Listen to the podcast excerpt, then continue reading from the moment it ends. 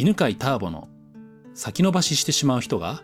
行動してしまう人間心理学。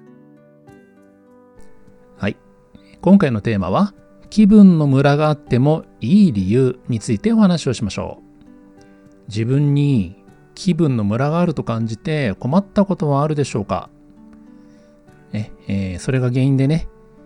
なんか自分ってダメだなって思うような人もいるかと思います。まあ今ですね、一般的にね、感情的に安定した人が、まあ、好まれる、うん、いい人と言われる、まあ、傾向がありますのでね、えー、気分のムラがあるっていうのはダメだなって思いがちですよね。しかしですね、この気分のムラがあるっていうことを否定すると、これがね、自己否定感になります。自分はダメだなという感覚になりますね。そうすると、えー、人間心理学の講座、センターピースでも教えてますけどね、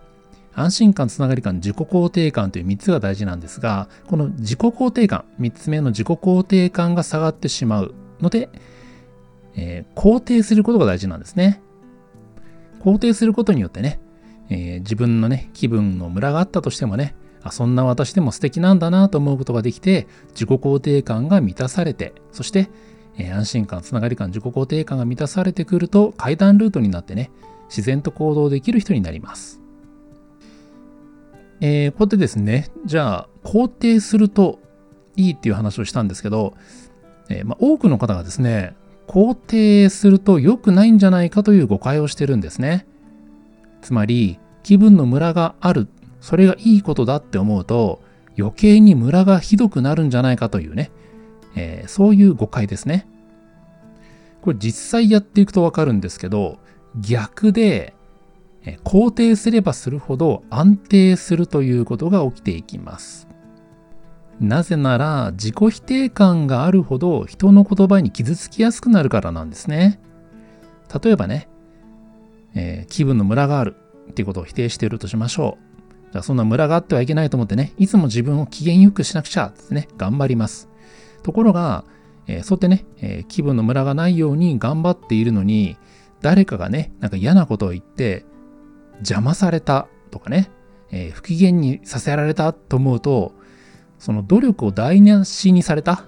努力を台無しにされた感じがして、えー、怒りが出るんですね。つまり、気分のムラがより激しくなるということになります。ということでね、肯定すればするほど、実はね、気分のムラは減っていきます。ただこの時に気をつけなければいけないのがですね、肯定するということと受け入れることのね、区別ですね。受け入れるとかね、容認するっていうのは、えー、気分のムラがあってもいいやって、もうそれでいいっていうのが、えー、受け入れること、自己需要ですね。えー、この自己需要だけだと、気分のムラを正当化してしまってですね、気分のムラが、まあ、歯止めが効かなくなるっていうことが起きます。大事なのはね、私って素敵だなっていう自己肯定感なんですね。そのために何が必要かというと、気分のムラっていうのは、どういう見方をしたらば素敵な特徴なのかっていうね、そういうこうプラスに見る、ポジティブに見るっていうことが大事なんですね。はい。では、ここからはですね、えー、気分のムラがあるっていうことがね、なぜ素晴らしいのか、なぜ素敵なのかという理由を4つお話しします。まあ、4つともね、暗記するとかで言う必要はなくて、えー、まあ、自分がね、気分のムラがあるなって思ってる人は、一番ピンとくる理由だけ、えー、採用していただいてね。で、自分って素敵だなと思ってくださいね。はい。では、1つ目。気分のムラがあるということは、感情の豊かさを示すものだからですね。感情が乏しいっていうのとね、感情が豊かどちらがいいでしょうかやっぱり感情が豊かっていうのはね、えー、なんか幸せそうな、いっぱいある感じがしてね、いいですよね。感情が豊かということは、それだけ人生を楽しめるということでもあります。ね、感情が豊かでね、人生が楽しめる人って素敵ですよね。はい。そしてじゃあ、理由の2番目。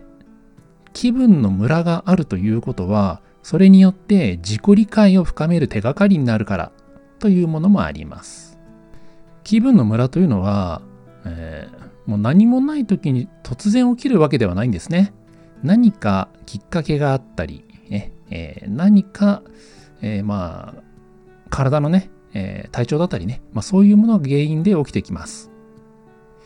つまり、え、気分がね、変わった時というのは、まあ、特定の状況があって、そのね、特定の状況であなたの気分が、えー、どう変化したかということをね、観察することができるわけですね。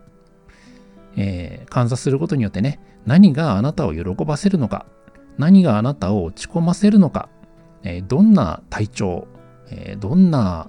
うん健康状態が、え、自分の気分のムラにね、影響するのかというのを見つけていくといいですね。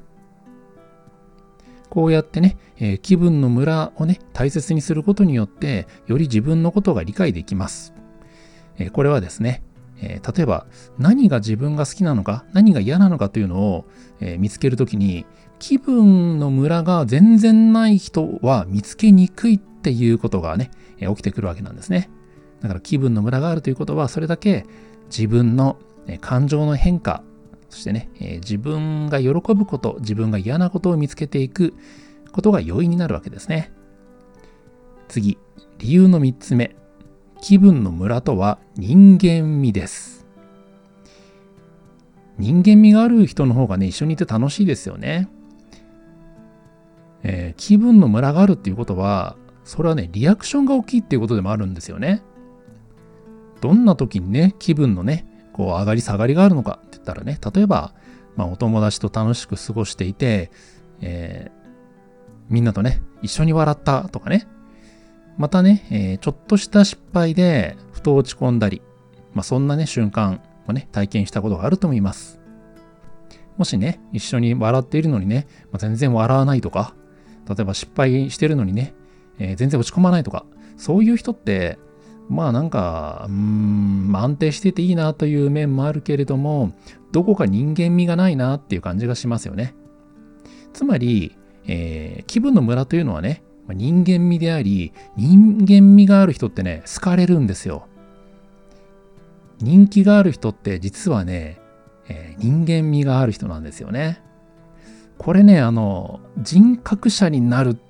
ということに取りつかれた人がですね、まあ、やってしまいがちなことなんですけど、えー、感情の起伏をなくそうと思ってですね、自分の感情を抑圧してしまって、魅力がなくなってしまうってね、まあ、時々あるんですよね。えー、4番目の理由。気分のムラがあるということは、情熱的という魅力があるということですね。冷静な人っていうのはまあムラがないわけですね。で、まあ、冷静と情熱って対極にありますよね。気分のムラがあるっていうのは結局ね、情熱的でもあるっていうことなんですね。情熱的っていうのはね、何かやりたいとか好きって思った時に、そのやりたいや好きが、えー、大きく膨らむっていうことですよね。でね、えっ、ー、と、このプラスに膨らむということはマイナスにも膨らむっていうことなんですね。感情っていうのはね、えー、裏と表がまあ、セットになっているんでね。喜びが大きい人っていうのは、その分嫌っていうのも、えー、大きく感じるようにできています。だからね、気分のムラがあるっていうことは、それだけね、情熱的であるっていうことなんですね。そしてこの情熱的というのはね、やっぱり魅力的です。えー、特にですね、誰にた誰にとって、えー、魅力的かというと、冷静な人にとってですね、魅力的に見えるんですね。よくそういう夫婦見たことないですか？奥さんがね、すごい情熱的なんだけど、旦那さんはすごい冷静とか、まあ逆でね、えー、旦那さんはね、すごい情熱的だけど、奥さんが冷静みたいな。パートナーシップというのはね、自分にないものをね、えー、求めようとするんですね。これあの、素敵なパートナーシップ、えー、より強い、えー、なんていうかな、まあコミュニティというかな、チームを作るために、えー、自分が持ってない要素を持ってる人に魅力を感じるようにできてるんですね。おそらくですね、だから情熱的な人、気分のムラがある人っていうのは、冷静な人に対しての憧れがあると思うんですよ。まあ、それとね、えー、同じことがね、冷静な人にた、冷静な、冷静な人にとっても起きているということですね。はい。はい、以上ですね。一つ目の理由は、気分のムラというのは感情の豊かさを示すから。2つ目の理由が気分のムラとは自己理解を深める手がかりになるから。3つ目がですね、えー人間味であると言えるから。4番目が情熱的という魅力だからですね。えーこの中でね、ピンときたものがあったらば採用してくださいね。さて、今日はどんな気づきや学びがあったでしょうかこのチャンネルでは毎週このような人間心理学のお話を更新しています。学びになったなと思った方は、ぜひもう一つ聞いていってくださいね。ではまた次の音声でお会いしましょう。この番組は犬飼ターボ、ナビゲーター竹岡由伸でお送りしました。